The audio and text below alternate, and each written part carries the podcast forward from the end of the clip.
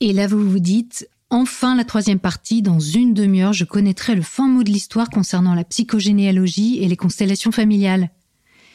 Pas tout à fait. Cette chronique comprend cinq parties. Enfin, jusqu'à preuve du contraire. Le transgénérationnel, c'est comme une savonnette. Quand on croit le saisir, il nous échappe. S'intéresser à la métacognition, c'est-à-dire à la réflexion sur nos propres pensées, vouloir aller au-delà des lieux communs d'une conversation de comptoir sur l'influence de nos ancêtres dans nos vies, ça demande de s'appuyer sur des informations solides qui vont contre les évidences. Et ces informations-là, elles demandent qu'on prenne le temps de les explorer dans leur complexité. Aujourd'hui, je vous embarque donc dans le décortiquage passionnant des arguments et des études scientifiques présentés comme preuve de la transmission des traumatismes à travers les générations. Prêt pour la traversée? Bien sûr que vous l'êtes. Méta de choc. Méta de choc. Méta de choc. Et si on se demandait pourquoi on pense ce qu'on pense Chronique de la spiritualité contemporaine, saison 2. Épisode 4. Psychogénéalogie et constellation familiale. Si l'on veut apprécier la validité de l'approche psychogénéalogique, trois questions sont à éclaircir. La transmission inconsciente des traumatismes de nos ancêtres existe-t-elle? La psychogénéalogie et les constellations familiales offrent-elles un diagnostic fiable au sujet de cette transmission? Et enfin, ces pratiques thérapeutiques permettent-elles d'interrompre le cycle des reproductions transgénérationnelles? Jusqu'au début des années 2010, l'explication unique donnée à l'existence d'une transmission des traumatismes de génération en génération est celle d'une communication d'inconscient à inconscient. Le concept d'un autre en nous qui gouverne et transcende l'ici et maintenant est alors présenté comme une vérité qu'il n'y a pas lieu de démontrer. Pourtant, en psychologie scientifique, on ne parle pas de l'inconscient avec un grand I, mais de comportement et pensée inconsciente c'est-à-dire réalisé dans un état non conscient. La différence est de taille. D'un côté, on affirme l'existence d'une sorte d'entité impénétrable, et de l'autre, on parle d'un état d'être qui alterne entre conscience et inconscience. À partir de la sortie du livre Aïe mes aïeux en 1993, la psychogénéalogie permet indéniablement à la psychanalyse de trouver un nouveau souffle. Plus que jamais, le patient y est présenté comme le héros d'une vie aux accents de tragédie antique. La référence aux grandes figures comme Freud, Jung ou Dolto fait office de fondation inattaquable, et l'omniprésence de la symbolique dans le décryptage des événements et des mots, MOTS, est élevée au rang de preuve. Pourtant, ni les symboles ni la référence au père fondateur ne peut constituer une preuve de la valeur d'une pratique. Ce qui le peut, en revanche, c'est sa mise à l'épreuve. L'analyse de la santé physique et mentale d'un patient, avec ou sans thérapie, et comparée à d'autres pratiques dont l'efficacité est déjà avérée.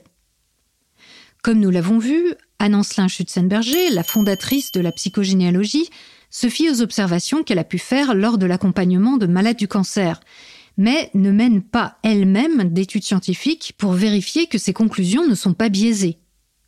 Au départ, elle n'a pas non plus connaissance de travaux de recherche qui iraient dans son sens. Dans les années 90, cependant, elle découvre l'existence de travaux scientifiques menés dans les années 50 par la psychiatre psychanalyste américaine Joséphine Hilgard. Ceux-ci font état de ce qu'elle appelle une réaction d'anniversaire de la part de personnes chez qui une maladie psychique se serait déclenchée au moment précis où leur premier enfant aurait atteint l'âge qu'elles avaient à la mort de l'un de leurs propres parents. Ces publications sont aujourd'hui très souvent citées comme une validation du syndrome d'anniversaire, outil de diagnostic psychogénéalogique proposé par Anne-Ancelin Schutzenberger et dont nous parlions dans la première partie de cette chronique. Il est donc souvent fait référence à quatre articles sur le sujet. Dans le premier, datant de 1953, Joséphine Hilgard décrit deux cas cliniques. Bon, présenter des cas détaillés de patients est classique en psychanalyse, mais ne permet pas de conclure quoi que ce soit de généralisable. Six ans plus tard, elle publie un deuxième papier, co-signé de sa collègue Martha Newman, et qui présente la méthodologie et les conclusions d'une étude à plus grande échelle qu'elles sont alors en train de mener. mais sans donner de résultats chiffrés, ce qui n'a aucune valeur scientifique. Il faudra attendre 1961 pour qu'elle publie finalement l'étude à proprement parler, avec cette fois des données chiffrées. Enfin, la quatrième publication citée date de 1989, mais elle ne fait que reprendre les conclusions de celle de 1961. Donc, passons en revue cette fameuse étude.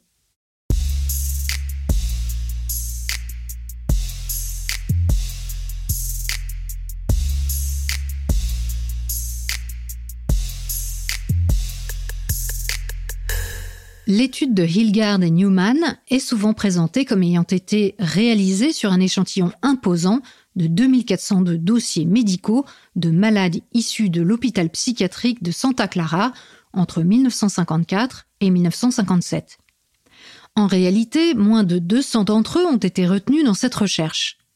Très précisément, ceux de personnes diagnostiquées schizophrènes, maniaco-dépressives et psychonévrotiques dont un parent était mort alors qu'elles avaient entre 2 et 15 ans, qui s'étaient ensuite mariées et avaient eu un enfant avant leur première admission à l'hôpital. C'est précis et c'est très bien. L'idée est donc de vérifier si une maladie psychique se déclenche au moment où leur premier enfant atteint l'âge que le patient avait quand son parent est mort. L'étude montre que parmi ces personnes, seules 28 avait effectivement un aîné dont l'âge correspondait à quelques mois près au leur au moment du décès de leurs parents, soit 14,5% de l'échantillon. Les chercheuses, sans doute peu satisfaites par ce résultat, vont alors se concentrer spécifiquement sur les femmes ayant perdu leur mère, réduisant ainsi l'échantillon à 65 personnes. Pourquoi? Parce que dans cette catégorie spécifique, 14 cas correspondent à l'attente. Rien d'extraordinaire comme résultat, surtout quand on sait que les chercheuses ont changé après coup leurs critères d'étude pour se focaliser sur le groupe qui leur semblait le mieux correspondre à ce qu'elles attendaient. C'est comme si je voulais prouver qu'un lancer de pièces depuis un bateau aboutit plus souvent à un résultat pile que sur la terre ferme. Si avant de commencer l'expérience, je fixe comme méthode d'observer le résultat de 100 lancers mais qu'à l'arrivée j'obtiens à peu près 50 piles et 50 faces, je peux aller triturer les chiffres et vous dire oui, mais regardez, entre le 20e et le 70e lancé, j'ai bien obtenu 65% de piles. Ça prouve bien que sur un bateau, les pièces tombent plus souvent sur piles. En procédant de la sorte, les chercheuses s'exposent à un risque très élevé de faux positifs, c'est-à-dire au fait que le résultat obtenu soit dû au simple hasard et non à une transmission entre les générations. Voilà pourquoi il est si important d'annoncer la méthodologie d'une expérimentation avant de la mener, et de s'y tenir. Autre principe crucial en science, pour éviter les faux positifs et tout un tas d'autres biais, une étude isolée ne peut servir de référence et doit être répliquée par d'autres équipes de chercheurs. Si les résultats sont confirmés, alors ils pourront être considérés valides, jusqu'à preuve du contraire. Dans le cas de l'expérience de Hilgard et Newman, il n'y a eu aucune réplication, même de la part des autrices elles-mêmes. Pour ne rien gâcher, cette fameuse étude a pour titre Preuve de la genèse fonctionnelle de la maladie mentale et indique en conclusion qu'il a été démontré que la réaction d'anniversaire est un déclencheur dans la maladie mentale, le tout enrobé d'arguments psychanalytiques. Entre ça et le fait que cette étude est tout le temps citée en référence, autant dire que pour qui ne prend pas le temps de consulter les chiffres de l'étude, la messe est dite. Manifestement, Anne Ancelin Schutzenberger n'a pas été chercher plus loin, et en plus de prendre pour argent comptant les conclusions fallacieuses des chercheuses, elle a pris la liberté de les généraliser aux hommes, chez qui rien de particulier n'avait été trouvé, aux femmes ayant perdu leur père, à toute situation traumatique chez un ancêtre et à toute pathologie chez le descendant. Clairement, dans cette histoire, de preuves, il n'y en a pas. Pour finir sur la question du syndrome d'anniversaire, les défenseurs de la psychogénéalogie font également référence à la psychiatre, psychanalyste française et chercheuse à l'INSERM, Monique Bidlowski. Celle-ci rapporte avoir observé des coïncidences troublantes dans deux maternités de la région parisienne. Dans une interview, elle déclare tous les jours, je vois des dates d'accouchement et des dates de conception qui commémore la mort d'un parent ou d'un aïeul ou d'un premier enfant dont on n'a pas fait le deuil. Fin de la citation. Elle non plus n'a pas mené d'études statistiques pour confirmer ses intuitions. Pour bien comprendre pourquoi c'est si important, prenons un autre exemple. Qui n'a pas entendu dire que les sages-femmes sont surchargées de travail les jours de pleine lune? Ce sont sans doute des observations sincères, issues d'une expérience quotidienne aux premières loges, qui les amènent à affirmer qu'il y a plus d'accouchements à cette période. Mais si on veut vérifier l'exactitude de cette affirmation, il existe un moyen très simple de le faire. En consultant les statistiques de naissance au jour le jour sur un territoire donné. Le résultat est sans appel la répartition des naissances ne suit pas le cycle lunaire. C'est une observation méthodique sur un large échantillon et excluant certains biais cognitifs humains qui permet de s'en rendre compte.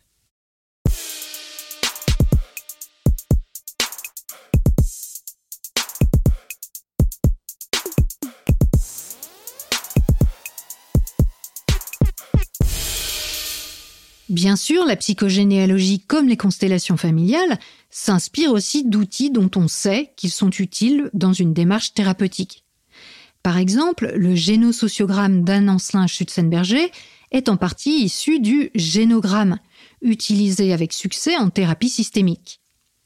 Rien à voir cependant avec la réalisation d'un arbre généalogique géant qui permettrait d'établir des correspondances entre ses membres, puisque le génogramme est établi sur trois générations seulement et n'a aucunement pour but de révéler des secrets, mais simplement de servir de support à l'expression de problématiques familiales.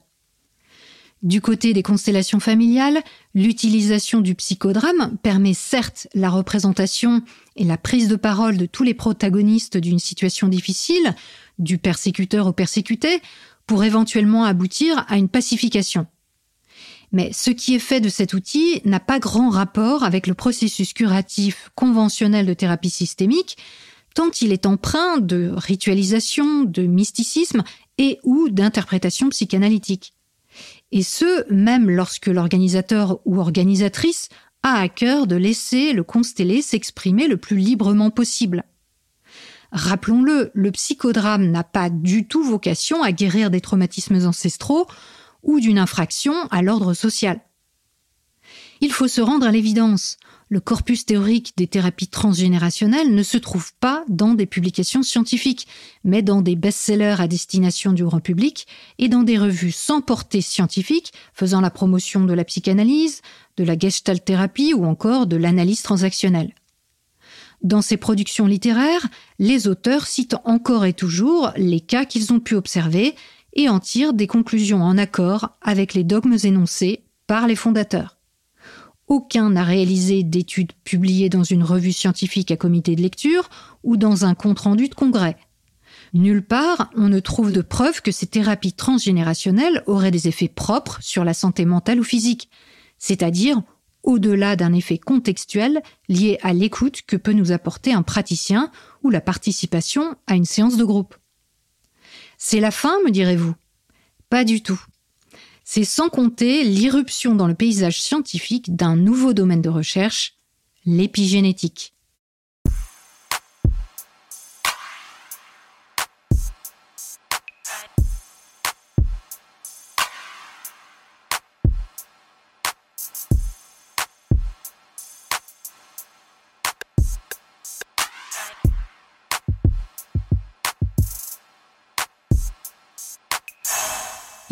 En 2011, Anne-Ancelin Schutzenberger, 92 ans, affirmait Rien d'héréditaire dans cette approche.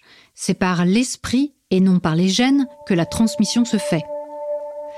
Il n'était pas question pour elle que l'interprétation psychanalytique cède le pas à une approche génétique de la transmission transgénérationnelle des traumatismes. Quoi qu'il en soit, avec la publication de résultats de recherche étonnants en épigénétique, largement relayés par la presse grand public, cette discipline scientifique est devenue avec le temps une justification majeure du bien fondé des thérapies transgénérationnelles. Commence également à pointer dans le milieu la notion de mémoire cellulaire, dont nous parlerons plus en détail dans un prochain volet de cette chronique. En 2013, Luc Baudin, ancien médecin et promoteur de la médecine naturelle et énergétique pour traiter le cancer, Alzheimer ou encore la fibromyalgie, disait sur un forum d'échange professionnel à destination des psys L'épigénétique éclaire de manière inattendue la toute jeune psychogénéalogie qui nous dit que nous transmettons à notre insu les problématiques de nos ancêtres. En 2023, une psychanalyste, élève de Françoise Dolto et Anne-Ancelin Schutzenberger, disait au micro de France Inter Les traumatismes de nos ancêtres sont gravés dans notre génome. Beaucoup de gens viennent consulter pour leurs enfants pour ne pas transmettre. L'argument épigénétique est aussi la pierre angulaire des thèses de la star du développement personnel transgénérationnel, la française Natacha Calestrémé. Cette quinquagénaire rayonnante raconte comment elle a découvert la solution à tous nos problèmes dans la spiritualité et les vérités simples du chamanisme à un moment où tout s'effondrait dans sa vie. Divorce, maladie, perte de sens, questions existentielles abyssales. En 2020, pendant le confinement, elle publie La clé de votre énergie, 22 protocoles pour vous libérer émotionnellement best-seller dans lequel elle révèle les enseignements qu'elle a reçus d'énergéticiens, de guérisseurs, de médiums et de chamans. Surmonter nos peurs, nos blocages, nos culpabilités serait possible en remontant à notre passé, voire à un héritage datant d'avant notre naissance. Invité de Jean-Marc Morandini sur le plateau de la chaîne CNews pour présenter son nouveau livre Trouver ma place 22 protocoles pour accéder au bonheur, l'autrice aux millions de lecteurs explique chaque épreuve nous fait perdre de l'énergie et je propose de retrouver notre énergie avec des rituels chamaniques. Moi, je suis journaliste scientifique et j'ai mis en pratique ces rituels qui m'ont sauvé la vie. Par exemple, son protocole 9 permet de résoudre les autoblocages survenus suite à une épreuve avant l'âge de 9 ans. Son protocole 10 permet de trouver le prénom de son guide. Et puis, il y a le protocole 7, celui qui lui a apporté le succès. Elle nous dit on peut hériter de nos parents, de nos grands-parents, et donc nos gènes sont transformés. Moi, c'était ma grand-mère qui était invisible, complètement invisible. J'ai fait le protocole 7, et aujourd'hui, je suis face à vous. Mais en 2022, c'est le dérapage. Pour faire la promotion du passage futur de Natacha Calestrémé dans l'émission Ça commence aujourd'hui, la chaîne nationale France 2 choisit un extrait où elle dit Il y a une culpabilité dont vous avez hérité, puisque c'est le sujet de cette émission, c'est le transgénérationnel. Vous avez hérité de cette grand-mère ou arrière-grand-mère qui ont fait des enfants, qui ont perdu des enfants. Et l'endométriose, pour tous ceux qui nous écoutent, c'est un message de notre corps qui nous dit que, avant, il y a eu une souffrance énorme d'une personne qui a associé le mot enfance et mort. La levée de bouclier du public et des professionnels de santé est telle que France 2 doit déprogrammer l'émission. Natacha Calestrémé se fondra d'un communiqué vidéo sur Facebook pour expliquer qu'elle n'a fait qu'émettre une hypothèse, une piste de réflexion parmi tant d'autres, et que son but est d'aider. Qu'une personne qui se présente comme journaliste scientifique fasse ce type d'affirmation a tout de même de quoi interroger. L'épigénétique est-elle vraiment en passe de faire gagner leur lettre de noblesse aux thérapies transgénérationnelles?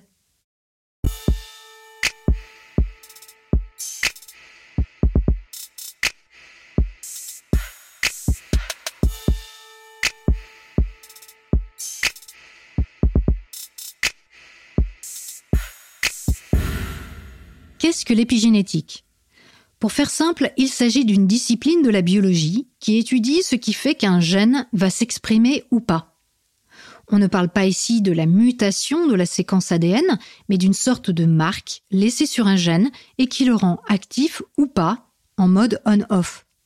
Ainsi, tous nos gènes ne sont pas actifs dans toutes nos cellules. L'épigénétique permet également d'expliquer que les jumeaux monozygotes, ayant exactement les mêmes gènes donc, puissent développer des pathologies différentes en fonction de leur environnement. Les modifications épigénétiques sont durables, mais peuvent être réversibles, à la différence des mutations dans les gènes. Depuis longtemps déjà, les chercheurs savaient que les gènes d'un individu ne déterminaient pas tous ses traits. Mais dans les années 90, la réalisation des premiers séquençages d'ADN complets a ouvert de nouvelles perspectives de recherche sur l'impact de l'environnement sur nos gènes. Notre identité et notre avenir sont très fortement conditionnés par la manière dont nos expériences et notre environnement vont jouer avec les potentialités et les contraintes du patrimoine génétique dont nous héritons à la naissance. Ainsi, le sexe des crocodiles n'est pas déterminé par leurs chromosomes, mais par la température à laquelle sera soumise l'œuf, qui activera certains gènes permettant la production des hormones mâles ou femelles. Chez les abeilles, c'est l'alimentation des embryons qui scellera leur destin. Nourris avec du pollen, ils deviendront des ouvrières stériles avec une expérience de vie de 2 à 3 mois. Nourris avec de la gelée royale, ils deviendront des reines fécondes qui vivront plusieurs années. Dans ces cas, les caractéristiques acquises ne se transmettent pas à la génération suivante.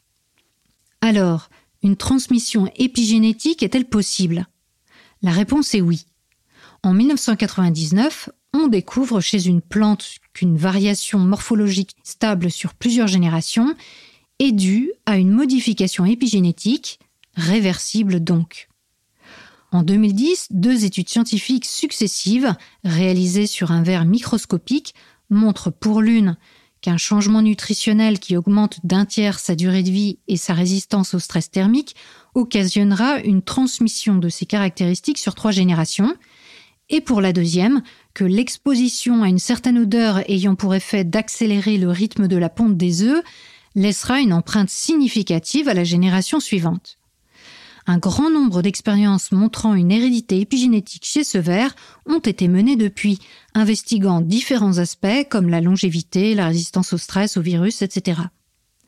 Le problème, c'est que chez l'être humain, comme chez les mammifères en général, on sait que l'information épigénétique est automatiquement effacée dans les gamètes, ovules ou spermatozoïdes, et dans l'embryon précoce.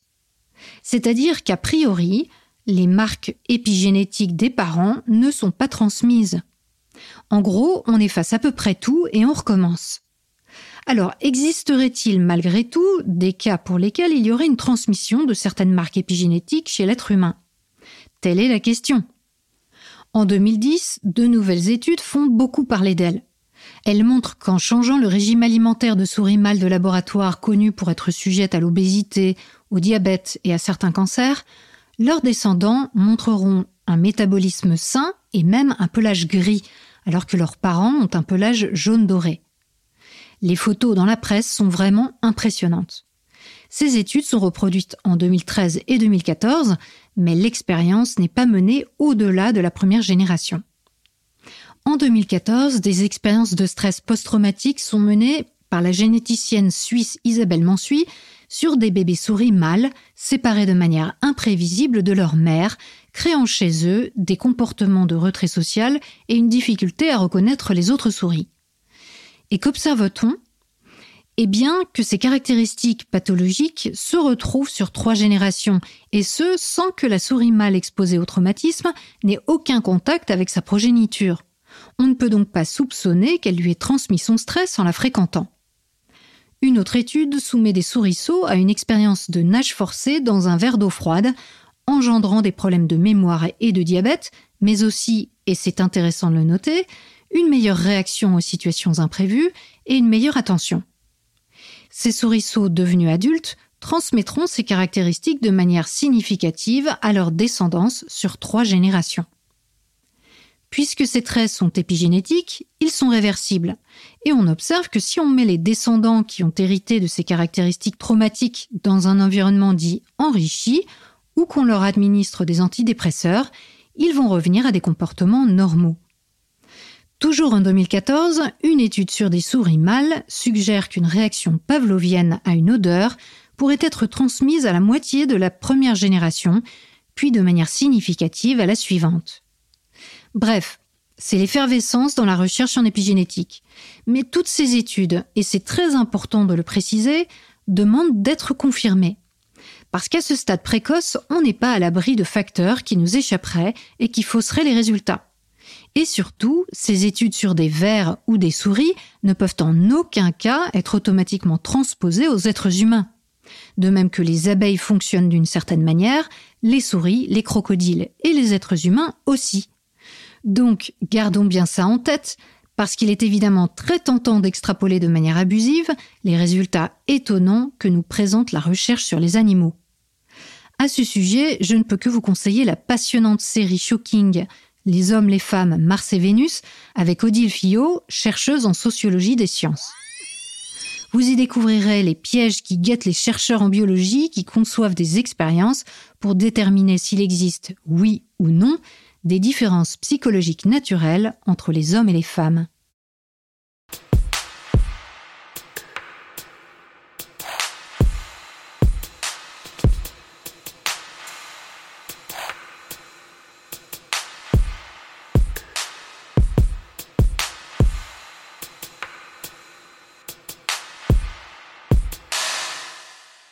Évidemment, d'un point de vue éthique, on ne peut pas soumettre de manière délibérée des bébés humains à un stress extrême pour savoir si leurs traumatismes seront transmis à leur descendance via leurs gamètes. Mais certaines études donnent des pistes.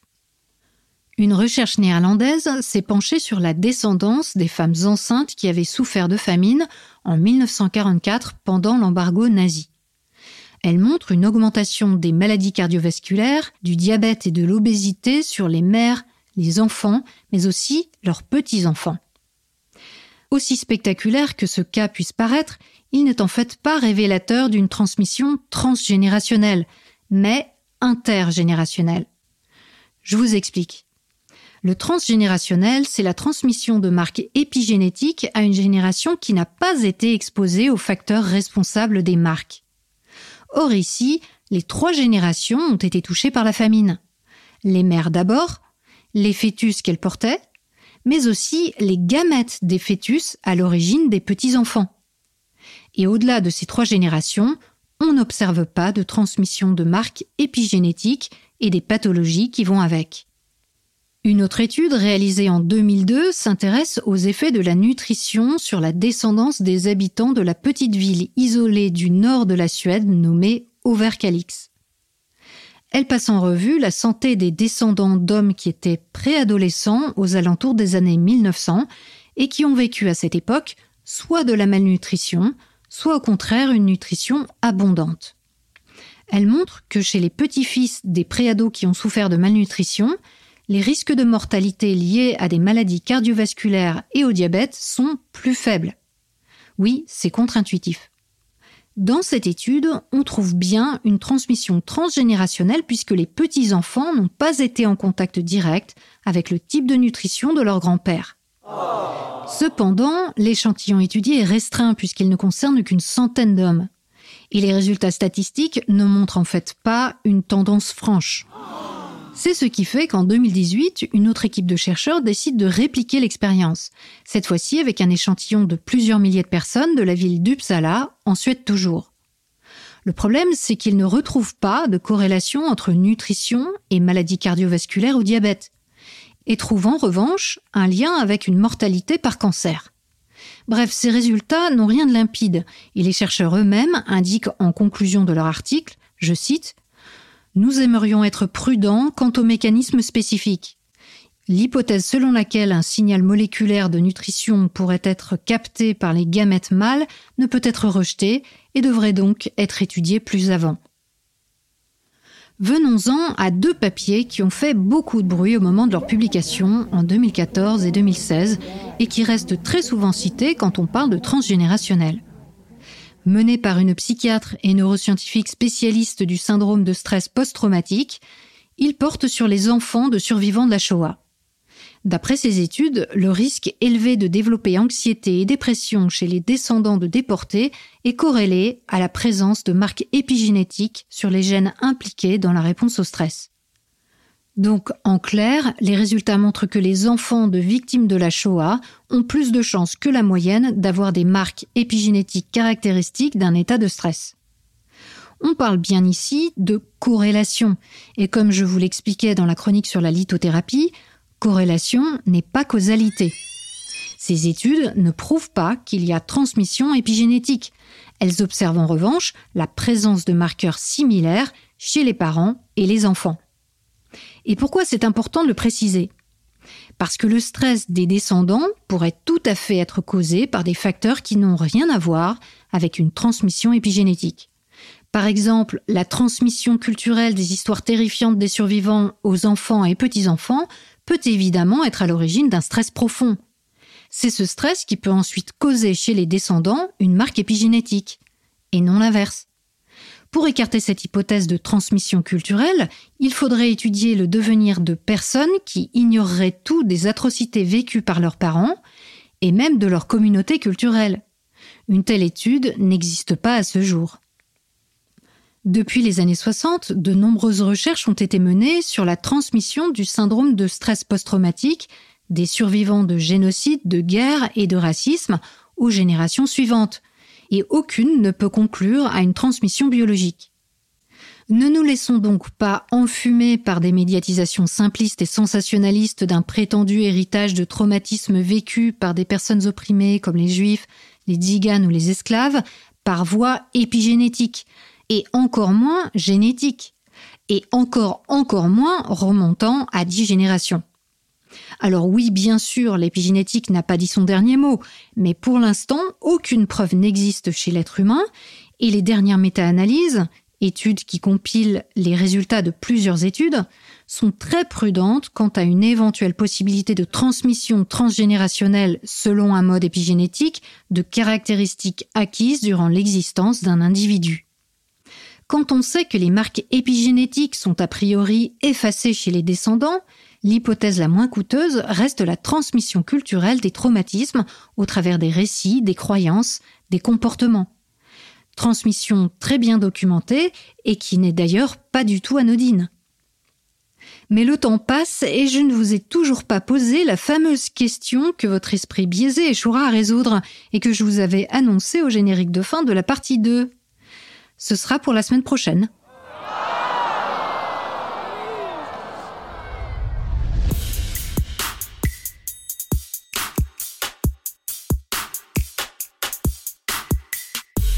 Je remercie le généticien Christophe de la Roche-Saint-André qui m'a aidé dans la documentation et la relecture du texte de cette émission. Et je vous recommande d'ailleurs le livre qu'il vient de publier, Quand l'épigénétique s'en mêle. Ce podcast indépendant, gratuit et sans publicité n'existe que grâce à vos dons. Merci donc aux centaines de personnes qui le soutiennent chaque semaine. Si vous aussi, vous voulez faire un don pour que MetaChoc continue de nourrir vos deux hémisphères cérébraux, suivez le lien en description vers les plateformes participatives. La semaine prochaine, nous verrons ce qui rend la psychogénéalogie et les constellations familiales si convaincantes et pourquoi nombreux sont celles et ceux qui y trouvent des bénéfices. On se retrouve donc vendredi prochain à 18h. D'ici là, prenez le temps d'observer la manière dont vous pensez et de la questionner. Vous n'imaginez pas ce que vous pensez.